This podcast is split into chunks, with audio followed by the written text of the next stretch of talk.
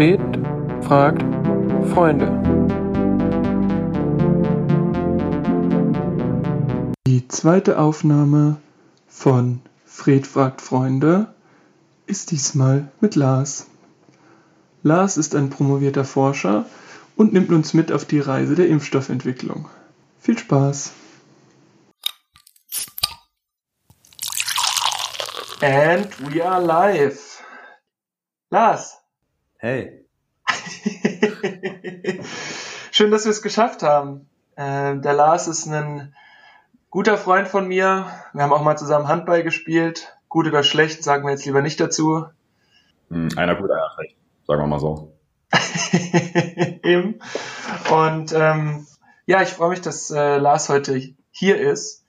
Und ja, Lars, wo habe ich dich denn erwischt? Weil ich das ja öfter schon im Podcast erzählt. Ich sitze immer vor meinem Kleiderschrank, offene naja. Türen. Wo bist du denn gerade?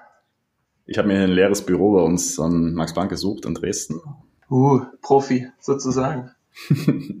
also wie ihr seht, das ist schon direkt eine richtig hohe äh, Prominenz, Max Planck Institut. Ich weiß nicht mehr, wie man das schreibt.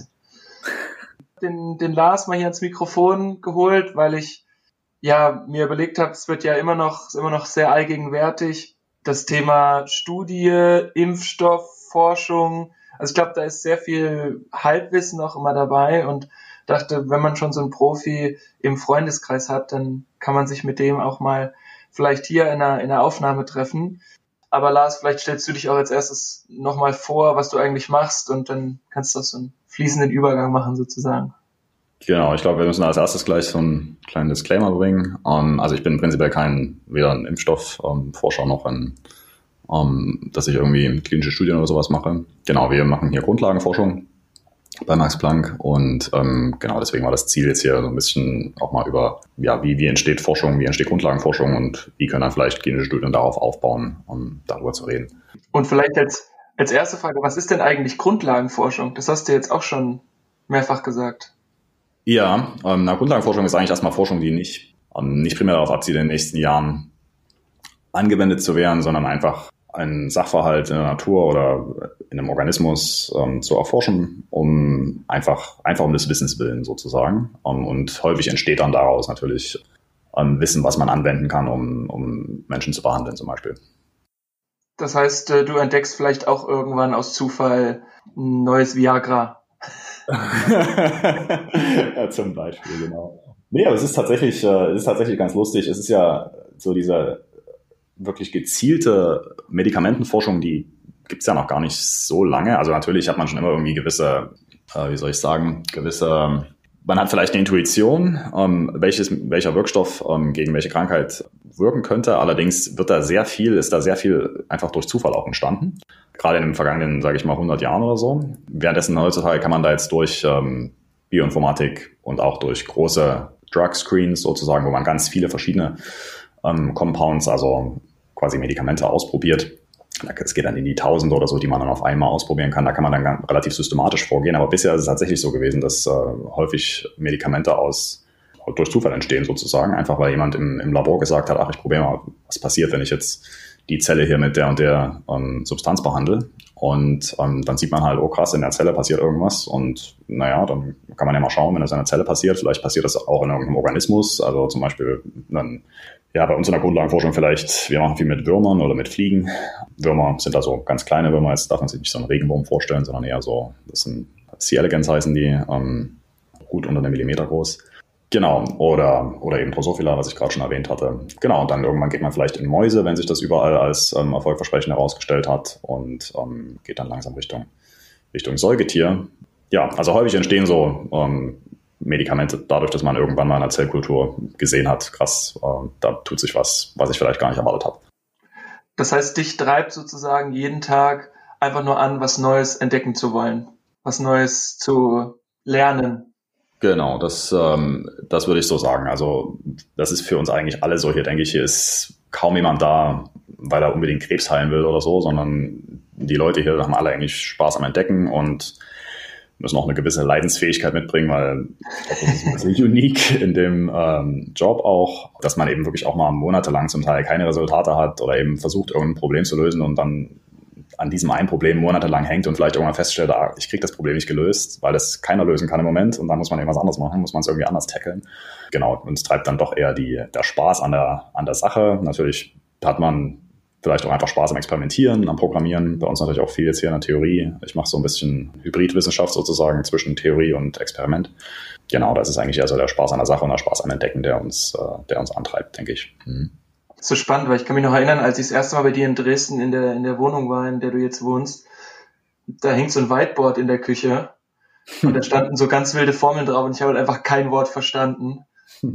Dann hast du irgendwie noch kurz gearbeitet gehabt, glaube ich, und dann war auch auf deinem Laptop war so unfassbar viel Theorie. Das ist ja immer das, was mich im Studium abgeschreckt hat. So dieses komplette theoretische und so wie du es gerade geschrieben hast aus, oder beschrieben hast eher, dieses naja, dann ist halt mal ein halbes Jahr nichts rausgekommen, dann mache ich halt was anderes.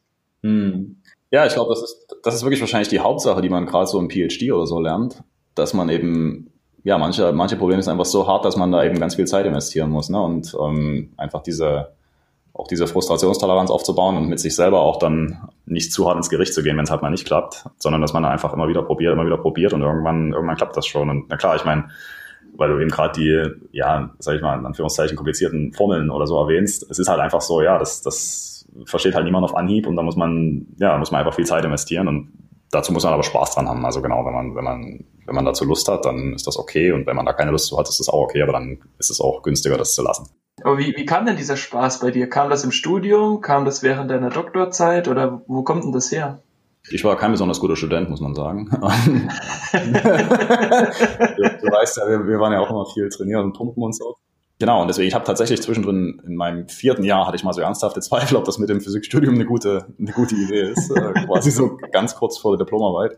Ähm, wir haben ja damals im Diplom noch ähm, Scheine gemacht und konnten auch ganz lange Zeit mal, ohne irgendwas zu bestehen, weitermachen sozusagen. Das ist ja heute vielleicht nicht mehr ganz so. Und ich hatte tatsächlich dann damals ziemliche Torschlusspanik und irgendwie ging es dann eben doch noch gut und es ist tatsächlich dadurch passiert, dass ich bei einem ganz ähm, wirklich hervorragenden Professor hier, der ist jetzt mittlerweile, der war damals Gruppenleiter hier, Max Planck, und ist jetzt, äh, war dann, ist dann Professor geworden an der Uni und ist jetzt wieder zurückgekommen als, als Direktor hier, Max Planck der Stefan Grill, der hat, äh, hat damals so ein bisschen die Motivation bei mir geweckt, weil ich von dem eine Vorlesung besucht habe, eine Spezialvorlesung für, sage ich mal, 15 Leute oder so.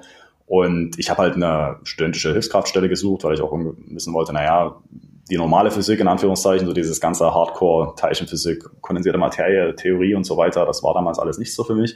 Aber ich fand das mit dem biologischen System schon mal ganz spannend und dachte mir immer, naja, Jetzt muss man ja die biologischen Systeme auch irgendwie beschreiben können, quantitativ. Ne? Und in der Schule ist Biologie immer so viel mit auswendig lernen und so. Das hat mich immer ein bisschen abgeschreckt. Deswegen habe ich es auch abgewählt. Genau, richtig. Ja, ich hatte es nicht abgewählt, aber es war halt so ein bisschen, okay, es hat mich interessiert, deswegen habe ich es weitergemacht, aber ich habe jetzt nicht, äh, nicht direkt äh, das studieren wollen, einfach weil es, ich dachte, im Physikstudium muss man nicht so viel auswendig lernen. Das war hinten raus auch ein Trugschluss im Übrigen. Ähm Genau, das war so, ah ja, mit Physik, da kann man einfach alles logisch erklären und das kann ich mir dann alles in der Prüfung herleiten und so, da muss ich nichts lernen vorneweg, aber das war total, totaler Quatsch.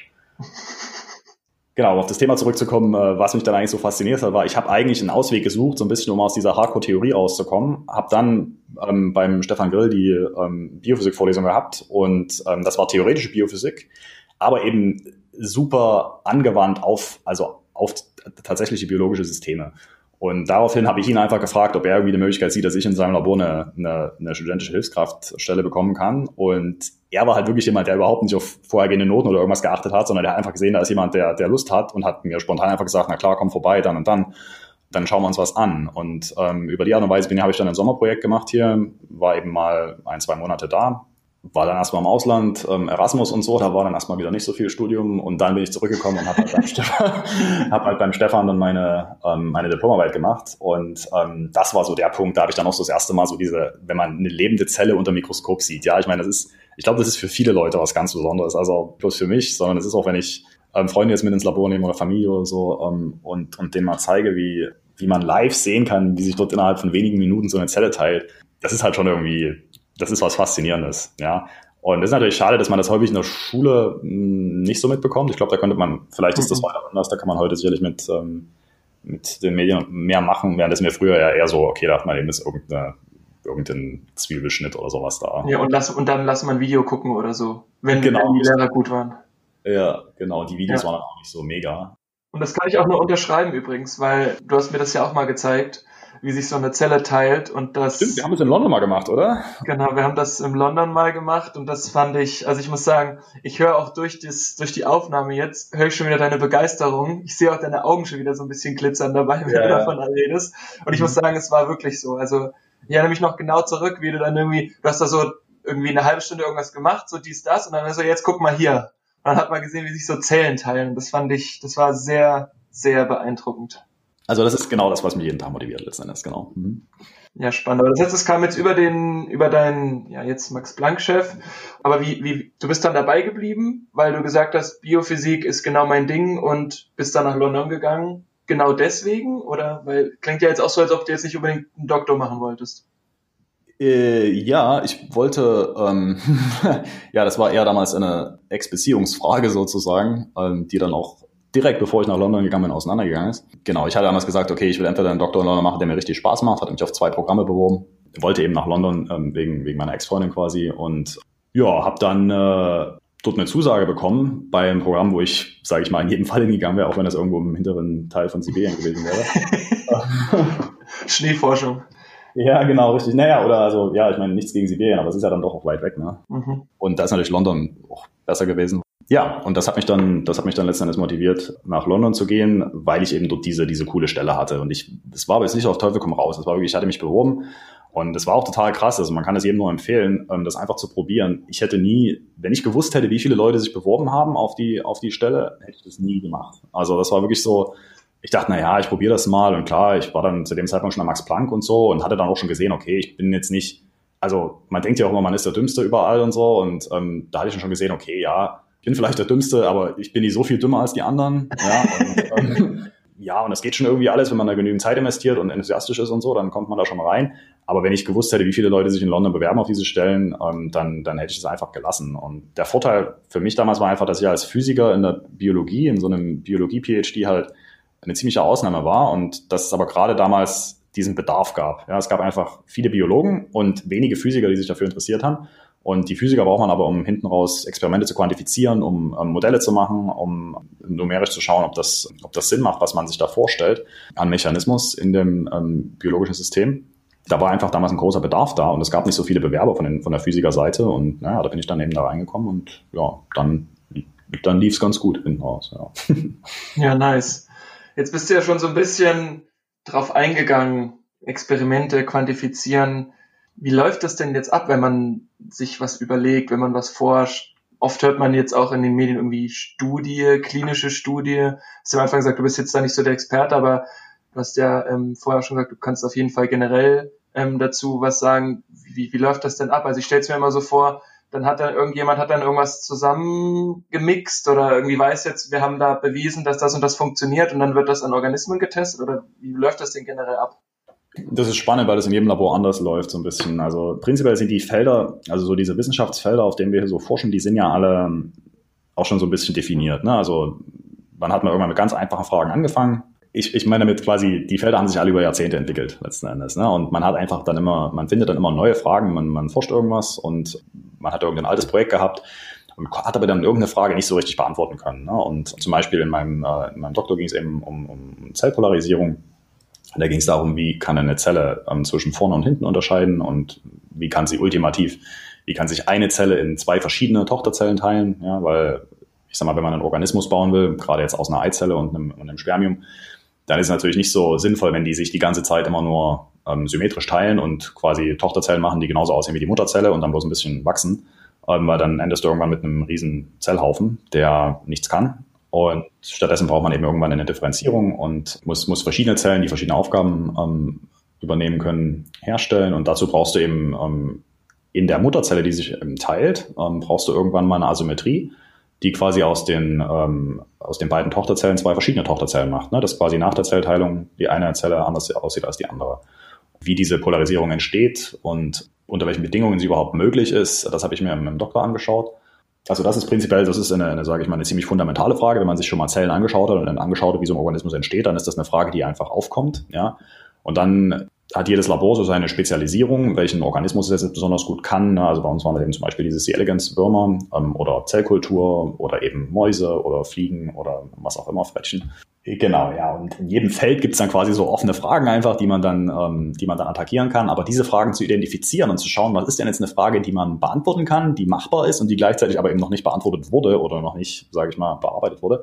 Das zu identifizieren, das ist genau die Aufgabe von einem guten Gruppenleiter eigentlich. Oder eben dann natürlich, wenn man ein bisschen weiter ist in der Forschung, kann man das natürlich auch selber. Also für meinen Postdoc zum Beispiel habe ich mir jetzt auch relativ viele Sachen selber ähm, überlegt, die ich machen will, dann im, in Zusammenarbeit mit meinem ähm, Gruppenleiter. Also das heißt, das heißt quasi für mich jetzt nochmal, in der Wissenschaft ist es quasi so, also Werkstudentenstelle wäre jetzt das, was du am Anfang gemacht hast. Also du hilfst irgendwie dem, dem, dem Professor oder dem. Habe ich genau. Du, dort habe ich einfach bloß programmiert. Dort habe ich einfach bloß was programmiert, wo ich gesagt, die haben hinter mir haben gesagt, okay, das und das muss es können, ähm, mach mal los. Ja. Genau so. Und dann bist du tendenziell jemand, der dann noch da arbeiten könnte, der vielleicht jetzt in Anführungsstrichen nur das Physikdiplom hat. Da würdest du sozusagen dem Studenten sagen, programmier mal. Mhm und dann Karriereleiter nach oben wäre, du bist dann ein promovierter Physiker, ja. wie du jetzt quasi bist. Und dann mhm. gibt es einen Gruppenleiter, der der eben mehrere, ich nenne es jetzt mal Wissenschaftler führt, also Leute mit PhD, Leute ohne PhD, vielleicht die Studenten. Genau. Und dann oben drüber wärst du dann Leiter von einem Max Planck oder einem Professor oder Genau, das ist so ein bisschen dann ein schwammiger Übergang. Also die Max-Planck-Direktoren sind auch immer Professoren, soweit ich weiß zumindest, also zumindest hier ist das, glaube ich, so. Andererseits ist ein Gruppenleiter aber wissenschaftlich auch unabhängig von den äh, Professoren in der Regel und von dem Max Planck. Ja. Also mir ging es gerade nur, mir ging es gerade nur darum, äh, einmal das zu erklären, weil es war für mich ja auch immer neu, als wir ja. gesprochen haben. Hm. Genau, aber nur dass, dass wir, also derjenige ist dann quasi, was jetzt gesagt, der ist unabhängig, ist also auch jemand, der möglicherweise einen guten Überblick hat über die Forschungsstände und dann mit seinen Postdocs genau. oder Angestellten sagt, wir sollten mal hier und hier forschen oder hast du Lust darauf, das und das mal äh, anzugehen, das Thema? Ganz genau, so läuft das. Mhm. Okay, das heißt, eigentlich ist der Gruppenleiter dann schon ein sehr großer Fachexperte auf seinem Gebiet? Das ist in der Regel der größte Fachexperte auf seinem Gebiet, genau. Oder einer der, sage ich mal, fünf bis zehn, nachdem wie weit man das fassen will jetzt weltweit. Aber ich sag mal, ja, man jeder versucht ja so seine Spezialisierung zu finden, die vielleicht niemand anders macht. Ne? Und natürlich gibt es dann bei besonders heißen Sachen, je nachdem, wie weit man jetzt im Forschungsfeld fasst, ähm, gibt es natürlich dann viele Gruppen, die darauf arbeiten. Aber jetzt meistens hat jeder Gruppenleiter schon so wirklich seine eigene wirkliche Spezialisierung, wo er dann quasi der, der Beste ist. Ja. Okay, das heißt, und derjenige würde dann so eine Studie starten. Genau, genau. Also der formal startet ja hier. Das ist natürlich auch immer ein Prozess. Also wenn ich mich jetzt hier bewerbe als Postdoc zum Beispiel ähm, bei, meinem, bei meinem Chef hier, dann haben wir natürlich in den Bewerbungsgesprächen darüber geredet, was wir uns vorstellen könnten an zukünftigen Projekten, ja, was mich interessiert, was er gerne machen möchte. Aber er natürlich letztendlich das wissenschaftlich für die Gruppe die wissenschaftliche Vision setzt, ja, also in welche Richtung man gehen will und welche, welchen Typ Fragen man sozusagen beantworten möchte. Und dann geht es eben darum zu finden, ähm, einen Überlapp zu finden zwischen, ähm, zwischen uns zwei, um eben zu schauen, was man für coole Projekte machen kann. Weil da geht es wieder zu dem Spaß zurück. Ähm, da gibt es verschiedene ähm, Gruppenleiter, Mentalitäten natürlich, aber das Beste ist natürlich, wenn das der Gruppenleiter schafft, den Leuten wirklich auch Projekte zu geben, die ihnen tagtäglich Spaß machen, weil dann geht es am besten vorwärts. Ja, ist ganz klar. Okay, das heißt, wir sind jetzt bei einem Projekt, das würde dir jetzt Spaß machen, bei so einer genau. Studie, wie auch immer. Ja.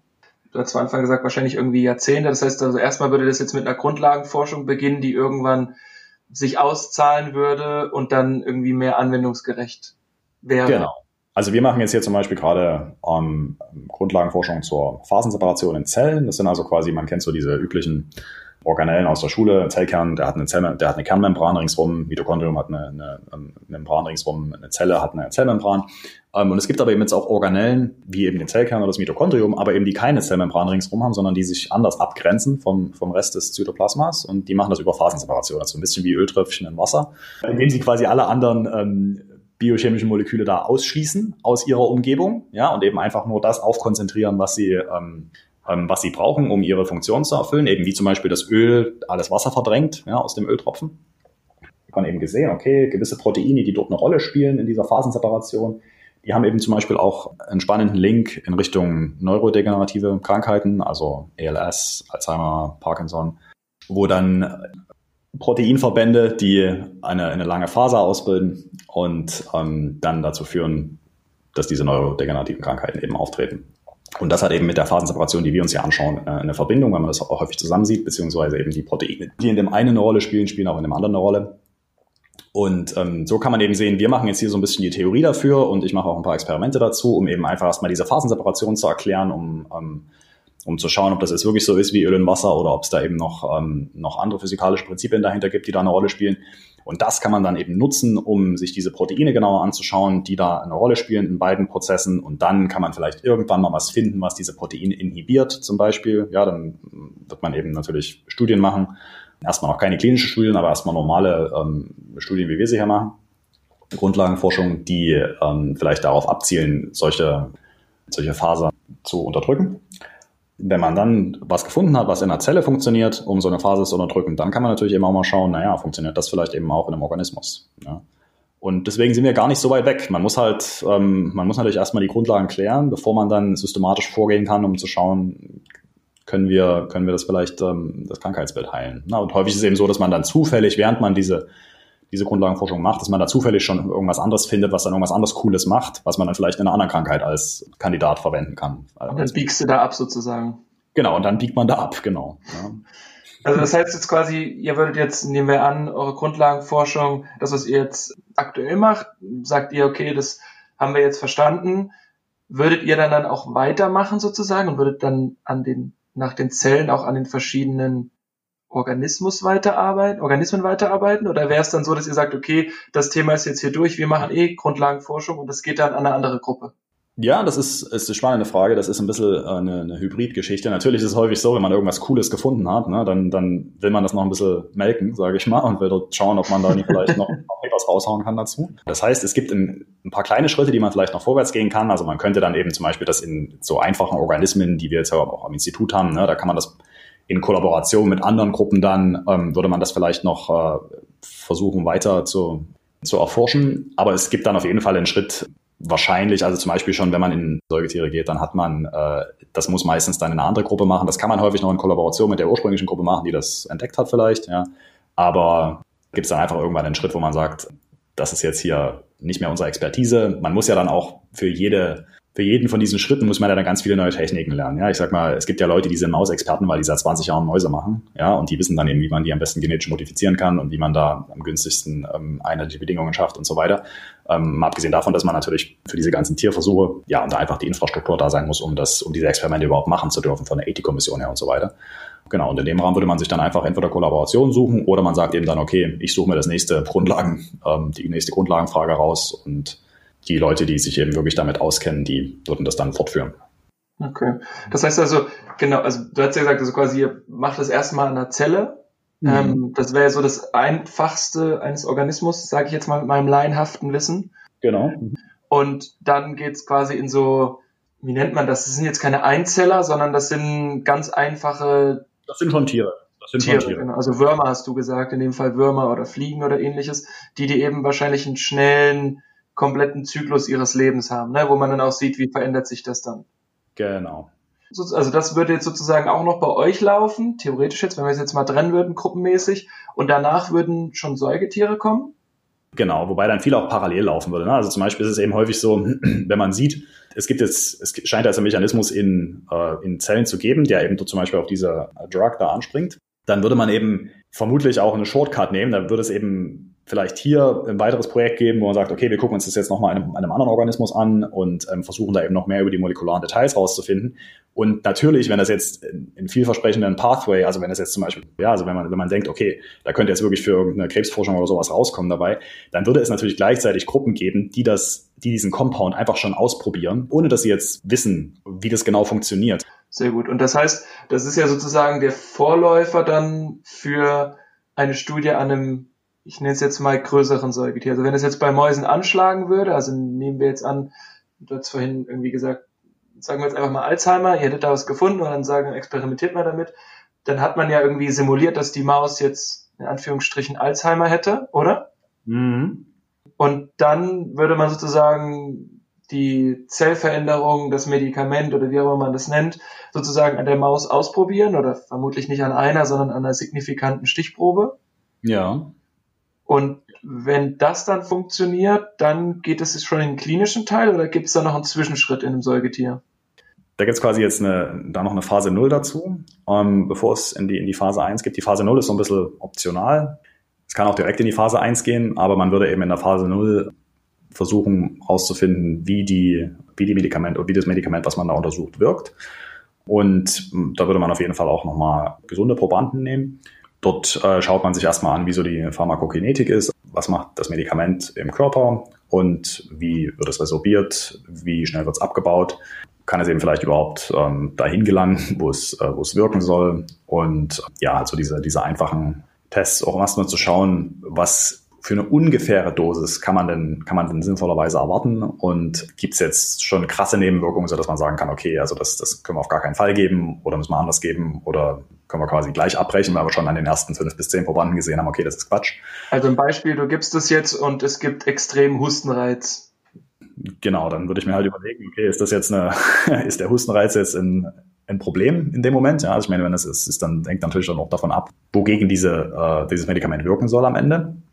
Wenn es jetzt ein Medikament ist, was äh, vielleicht gegen irgendeinen schnell wachsenden Tumor hilft oder so, dann äh, würde man nehme ich Husten in Kauf. Ja, den Husten nehme ich in Kauf, den kann ich vielleicht irgendwie unterdrücken, genau. Und ansonsten bei anderen Dingen würde man eben sagen, okay, na gut, äh, wenn ich jetzt hier, wenn jetzt das, das Mittel schlimmer ist als die, äh, als die Krankheit, dann äh, würde ich es vielleicht gleich lassen. Genau. Ja, dann genau. gibt's als nächstes in quasi in Phase 1 in so ein Safety Screening rein sozusagen, wo man sich quasi anschaut, das sind dann, also wie gesagt, man kann diese Phase 0 auch überspringen direkt in die Phase 1 gehen, das sind dann schon so ein paar mehr Probanden, was weiß ich, so Größenordnung 30, 40, 50 oder so. Und dort guckt man sich dann auch nochmal die, die Sicherheit ein bisschen genauer an. Man hat eben dann schon ein paar mehr Patienten. Ne? Man will das ja immer so stufenweise aufbauen. Einerseits will man nicht, sage ich mal, einen Patient sich angucken, ein Jahr lang warten, ob der, jetzt, ob der jetzt irgendwas entwickelt, irgendein, irgendein Problem hat. Ähm, weil dann würde man ja immer zehn Jahre brauchen, bis man durch die Phase 0 durch ist. Ja? Mhm. Und dann deswegen nimmt man schon mal zehn Probanden. Andererseits will man das so ein bisschen stufenweise aufbauen, dass man eben erst zehn nimmt und dann vielleicht nochmal 50 in der, in der Phase 1, wo man sagt, okay, jetzt können wir schon mal uns die Dosis noch ein bisschen genauer anschauen und eben vielleicht auch verschiedene Gruppen machen, wo verschiedene Leute verschieden viel bekommen, um dann zu entscheiden, genau, was, was sind denn jetzt hier die, äh, die Parameter, die wir einstellen müssen, damit überhaupt ähm, was von dem Medikament an der Stelle ankommt, wo es wirken soll. Ja. Und dort schaut man natürlich auch nochmal, man guckt immer während der ganzen klinischen Studie, schaut man natürlich immer auf, ähm, auf Nebenwirkungen und sage ich mal, am Anfang hat man halt diese ganzen krassen Nebenwirkungen, die man eben vielleicht in fast jedem Patienten sehen würde. Ja, also wenn man sich bloß 10 oder 15 Leute anguckt, dann bekommt man natürlich häufig so seltene Nebenwirkungen, die jetzt bei einer an 10.000 vielleicht hat, die bekommt man dann nicht mit. Ähm, aber während jeder Phase der Studie sozusagen wird ein, ein ganz genaues Buch geführt, die Patienten irgendwelche Nebenwirkungen entwickeln. Und dann kann man quasi, je weiter man in der Stufe voranschreitet, sozusagen, also wenn man sich dann nach der, nach der Phase 4 sozusagen, also wenn man dann eben das Medikament schon auf dem Markt ist, sozusagen jetzt mal testweise, dann wird immer noch ein Buch geführt und dann kann es immer noch sein, dass da, sage ich mal, ganz seltene Nebenwirkungen auftreten und man dann eben, ja, man dann eben nochmal schauen muss, ob man, ob man nicht vielleicht doch wieder bestimmten Fällen oder wie auch immer das Medikament nicht geben kann. Ja. Und das heißt, es wäre ja in dem Fall oft, wenn man ein Medikament hat, dann gibt es ja noch andere Medikamente dazu. Um jetzt wieder bei dem Hustenbeispiel zu bleiben, nehmen wir an, das ist ein Medikament gegen den schnell wachsenden Tumor. Und dann kriegst du eben, weil man, man weiß, es funktioniert gegen den Tumor, man weiß aber nicht zu 100 Prozent, was genau für Prozesse ablaufen im Körper. Deswegen bekommt der Proband oder der Patient in dem Fall eben einen Reizhusten und dann gibt es eben noch so ein, ich sag's jetzt mal ganz platt, ein Plump in wieder in meiner blauäugigen Art, kriegt er noch einen Hustensaft dazu und dann wäre das eben das Thema durch. Genau, also wenn das so eine einfache, einfache Nebenwirkung wäre. ja, genau. Okay, das ist aber, wir haben jetzt Phase 2, hattest du ja gesagt, das sind irgendwie 50 Leute, dann habe ich jetzt verstanden, das Phase 4. Phase 1, genau, das war jetzt Phase 1 gerade. Ah, okay, genau. Und ähm, Phase 4 wäre dann, hast du jetzt gesagt, so als Sprung sozusagen, da ist es dann auf dem Markt. Was ist dann Phase 2 und 3? Also was wäre dazwischen noch? Da wird man quasi jetzt dann immer spezifischer. In der Phase 2 hätte man jetzt typischerweise schon mal ähm, verschiedene Gruppen, wo man jetzt sagt, okay, wir, wir schauen das jetzt wirklich als Medikament an und nehmen jetzt auch Leute mit rein, die nicht gesund sind. Also es wird im Prinzip nur noch genauer sozusagen. Also man versucht sich sozusagen, genau. wenn man sich eine Pyramide vorstellt, die Pyramide wird enger, weil man merkt, genau. okay, das kann ich geben, das kann ich nicht geben und und dann ist natürlich eine wichtige Sache ist jetzt, hier habe ich jetzt das erste Mal auch Leute dabei, die eben wirklich die Krankheit haben, ja, und hier sehe ich jetzt, hilft es überhaupt dem Menschen oder nicht. Ja, also das ist jetzt quasi hier Phase 2, ist der Punkt, wo man eine, da hat man eine Kontrollgruppe eben auch und eine, eine kranke Gruppe und die einen kriegen eben das Medikament, die anderen bekommen ein Placebo. Dann kann man eben wirklich das erste Mal schauen, hilft dieses Medikament besser als der Placebo. Ja, dass man, dass man wirklich das Medikament an sich auf seine Wirksamkeit testet, gegen die, gegen die es wirken soll. Also quasi in dem Fall Patient A, Patient B, der eine kriegt Medikament, man merkt vielleicht, dass sich die, dieser, dieser, dieser wachsende Tumor, dass der sich verlangsamt und bei dem anderen würde es jetzt eben nicht verlangsamen. dann wäre das quasi ein Beweis. Genau, ja, das würde man natürlich jetzt eben dann mit, äh, mit ein paar mehr Leuten machen. Ähm, typischerweise so ein paar hundert oder so vielleicht. Muss man jetzt eben vielleicht nicht mehr auf Einzelbeispiele schauen, sondern kann dann eben, was weiß ich, eben immer 100 Leute in der einen Gruppe, 100 in der anderen. Und ähm, da kann man dann eben auch schon mal einen Durchschnitt bilden. Ja, weil es ist natürlich dann häufig auch so, okay, man versucht dann natürlich immer die Patienten das möglichst weit einzuengen, was die Aufnahmekriterien anbelangt. Und andererseits mhm. natürlich das nicht zu weit einzuengen, weil man dann auch noch ein paar Probanden braucht. Ja, und wenn ich aber jetzt eben irgendeinen seltenen Tumor habe, muss ich vielleicht auch irgendeinen Multicenter-Trial machen, wo ich eben verschiedene Kliniken mit, äh, mit einbeziehe, einfach weil ich sonst nicht auf die Sample Size kommen kann, ja, weil es ist schwer sonst einfach ähm, ein paar hundert Probanden zu finden, ja, die das auch, die das auch machen wollen. Ja, aber genau, also da geht es quasi in Phase 2, geht es dann wirklich, äh, bringt das Medikament was oder bringt es nichts. Okay, und Phase 3 wäre dann schon die Zulassung? Ähm, Phase 3 ist kurz vor der Zulassung, genau. Das ist quasi dann, also da hat man dann schon mehr als 1000, kann auch 5000 Patienten sein. Und dort schaut man dann eben auch nochmal auf seltenere Nebenwirkungen. Ne? Also wie gesagt, das hat man ja schon besprochen, dass es quasi immer, geht immer weiter hoch und man versucht immer sicherer zu sein, dass es dem Patienten quasi gut geht. Ja, wenn man dann eben ein paar tausend Patienten getestet hat und da sind jetzt bei keinem irgendwelche schwerwiegenden Nebenwirkungen aufgetreten oder die Nebenwirkungen sind eben abzuwägen zur Schwere der Krankheit, der eigentlichen Krankheit, dann kann man eben irgendwann sagen, okay, das geht an die jeweiligen Zulassungsbehörden. Stellst mir dann vor, wie so ein, nimmst dann so eine, so, ein, so eine Ameise aus dem Lager und nimmst die riesen Papierberge, die du dann alles dokumentiert hast. Ich weiß natürlich digital mittlerweile, vermute ich. Ähm, und fährst die halt zum Amt und gehst es dann mit denen durch? Oder wie wäre das dann? Also würden die das dann studieren, lesen? Das ist eine, das ist eine gute Frage und die muss ich sagen, kann ich dir jetzt nicht beantworten. Also okay. typischerweise ist es so, dass du ähm, es wird ein Paper dazu geschrieben. Ja, das ist ein Paper für die Community, für die ähm, Science Community sozusagen, ähm, wo man dann sagt, okay, wir haben jetzt hier in Phase 3 Clinical Trial gemacht mit so und so vielen Leuten, wir haben das und das gegeben, das und das ist rausgekommen, das sind die Statistiken dazu.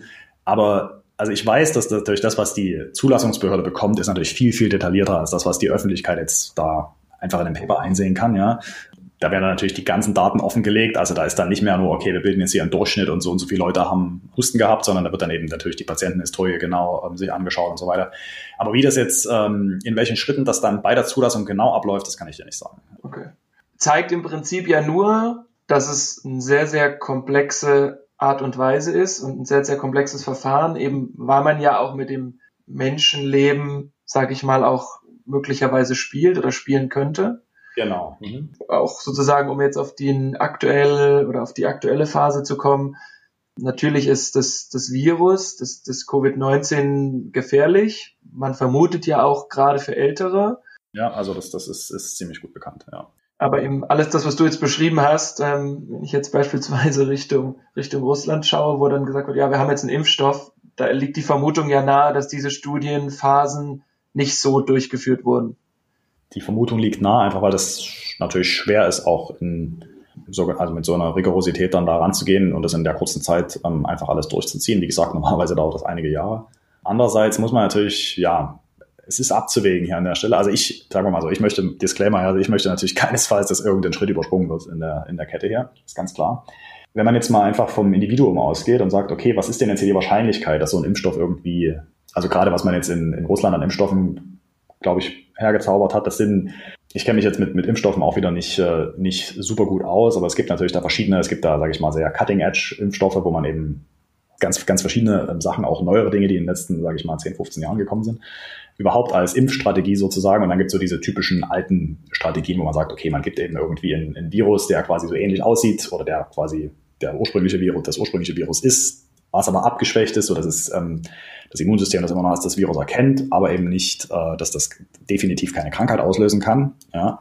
Und dann gibt es eben so, da gibt es einerseits welche, die, die quasi gar keine Krankheit auslösen können, dann gibt es welche, die eine milde Form auslösen können. Und ähm, da hat man natürlich viel Erfahrung, wie man, wie man an sowas rangeht. Ja? Und natürlich ist der äh, Coronavirus, den wir im Moment haben, nicht der erste Corona, nicht das erste Coronavirus, was wir, was wir kennen. Und ähm, das heißt, man hat da natürlich gewisse Strategien und man kennt ähm, gewisse Möglichkeiten, wie man da eben relativ sicher rangehen kann an so eine Impfung. Da haben sich eben wahrscheinlich die Russen auch gedacht, naja gut, aller Wahrscheinlichkeit nach passt das schon so. Ja. Und wenn wir jetzt ganz viele Leute impfen, dann sparen wir natürlich ganz vielen Leuten eine, eine ziemlich grauenvolle Krankheit, die zum Tod führen kann. Auf das Risiko hin, dass man eben vielleicht ein paar ganz seltene Nebenwirkungen bekommt, die man natürlich jetzt hier in der westlichen Welt auf gar keinen Fall bekommen könnte, weil dann die Leute wieder sagen, oh Gott, oh Gott, oh Gott, Impfen ist furchtbar und jetzt ist hier einer von einer Million gestorben, ja, dass wir jetzt da sonst wie viel 10.000 Leben gerettet haben, das spielt in dem Moment keine Rolle. Lasst euch nicht mehr impfen, ja. Das ist natürlich dann, das will man hier auf jeden Fall vermeiden und deswegen sollte man natürlich in jedem Fall in voller Rigorosität rangehen und das sehen wir auch. Wir haben jetzt, äh, also ich, mir ist jetzt in den letzten paar Wochen sind mir zwei größere Firmen untergekommen, von denen die aktuell eben ähm, im klinischen Bereich sind und kurz vor der Zulassung sind für Impfstoffe für, gegen, gegen das Coronavirus jetzt, die beide kurzfristig angehalten haben, ähm, wo eben Patienten dann, wo ein einzelner Patient tatsächlich Nebenwirkungen entwickelt hat, bei dem man eben nicht genau sagen konnte, hängen die jetzt mit der Impfung zusammen oder nicht. Und natürlich ist es so, wenn ich jetzt ein paar tausend Patienten mir anschaue, natürlich geht es immer mal einem von ein paar tausend Leuten nicht gut. Ja? Und da muss man dann ganz genau schauen, hängt das jetzt wirklich mit der Impfung zusammen oder ist das, ähm, ist das vielleicht eine Sache, die derjenige schon mal gehabt hat oder ist, also na, kann man da irgendwie. Ist vielschichtig. Genau, das ist sehr vielschichtig und es sind wieder sehr komplizierte Entscheidungen, die man da treffen muss. Und ähm, ich denke aber, was wir im Moment sehen, ist, dass eben wirklich auch diese großen Firmen, die natürlich da viel Geld ähm, investieren, dass die trotzdem wegen einem Patienten halt äh, natürlich dann so eine Studie anhalten, wie man das auch machen sollte. Ähm, ich denke, das äh, zeigt uns, dass da doch mit einer gewissen, ähm, also mit der nötigen Rigorosität einfach vorgegangen wird. Ja, und ähm, dass da jetzt nichts übereilt, äh, übereilt wird an der Stelle. Ja, ist natürlich jetzt sehr spannend, dass es irgendwie so einen Spagat gibt zwischen, ich möchte schnell einen Impfstoff bekommen und ich möchte aber auch alle Nebenwirkungen äh, möglicherweise schon mal gesehen haben oder die erklären können. Und ich glaube, das ist ja auch so dieses, dieses Thema, warum das auf der einen Seite eben Zeit in Anspruch nimmt, man auf der anderen Seite aber irgendwie auch da sehr, sehr vorsichtig sein möchte, weil, wie du schon gesagt hast, man kann dann vielleicht nicht einschätzen, hatte der Patient das vorher schon, kam das jetzt? Und ähm, auch gerade das Thema irgendwie Langzeitfolgen, das ist natürlich dann auch nicht nicht bedacht. Und ja. das finde find ich halt wahnsinnig spannend auf der einen Seite. Ich glaube, es würde mich persönlich auch wieder sehr demotivieren, wenn man sich dann eben das alles angucken würde und das über so einen langen Zeitraum äh, sich anschauen müsste. Aber das ist nur, das ist ja genau notwendig, um dann auch in so einem, in so einem Fall auch einschätzen zu können, ist es jetzt richtig, was wir hier machen? Ist es jetzt auf, sind wir auf dem richtigen Weg oder sind wir es vielleicht auch nicht? Also ich bin gespannt, wie lange das jetzt noch in Anspruch oder wie viel Zeit noch in Anspruch genommen wird, ob am Ende wirklich auch, man möchte sich ja wünschen, auch wirklich alle Nebenwirkungen etc. da bedacht wurden oder sich angeschaut wurden. Ich denke, dadurch wurde das eben auch viel ähm, gehypt, weil natürlich dann immer die Frage ist, naja gut, die amerikanische Regierung hat natürlich da jetzt ähm, Milliarden und Abermilliarden reingepumpt in die äh, Impfstoffforschung, um eben möglichst schnell noch einen Erfolg präsentieren zu können da hat natürlich dann jeder so ein bisschen dieses Gefühl, ach naja, ob das jetzt alles mit rechten Dingen zugeht und, ähm, und so weiter und so fort. Und ich denke aber gerade eben, da haben jetzt die Impfstoffentwickler doch Rückgrat bewiesen und eben auch deutlich gemacht, dass sie da nichts, äh, dass sie da nichts überstürzen. Ja, und ich denke, das ist, ist auch ganz wichtig gewesen. Ich denke, wenn jetzt noch so ein Impfstoff rausgekommen wäre, hätte sicherlich dem allgemeinen Glauben an, an Impfstoffe keinen Gefallen getan. Währenddessen so wie es jetzt läuft im Moment, dass das, äh, dass das doch alles äh, seine geregelten Bahn geht und so weiter. Ich denke, das, äh, das sollte passen und dann denke ich, ist es vielleicht sogar von Vorteil ähm, für die nächsten Jahre sozusagen, wenn man dann sieht, dass das ähm, mit dem Coronavirus-Impfstoff gut funktioniert hat, dann ähm, entwickelt man vielleicht auch wieder in einer noch breiteren Bevölkerungsschicht ein Verständnis dafür, dass Impfungen wirklich wichtig sind, um vor allen Dingen Schwache zu schützen. Das war für mich ein sehr schönes Schlusswort. Also ich konnte jetzt sehr gut folgen, was das eigentlich bedeutet, sozusagen von der, von der, von der Grundidee, von der ersten Idee in der Forschung bis hin zu einem, ja, möglicherweise Impfstoff oder einer Therapie zu kommen und dass das halt aber im Normalfall Jahre in Anspruch nimmt und man da sehr vorsichtig ist. Aber man da eben gefühlt auch noch in den Kinderschuhen steckt, was den menschlichen Körper angeht. Und ich glaube da auch sagen zu dürfen, dass da noch viele Forschergenerationen geben wird, um am Ende wirklich den menschlichen Organismus völlig zu verstehen. Mindestens eine, sage ich mal. ja. Ja, dann vielen Dank und wünsche dir an der Stelle noch einen, einen schönen Tag und bis bald. Danke dir auch für die Möglichkeit zur Präsentation und ähm, wir hören uns. Bis bald. Hey, warte mal kurz.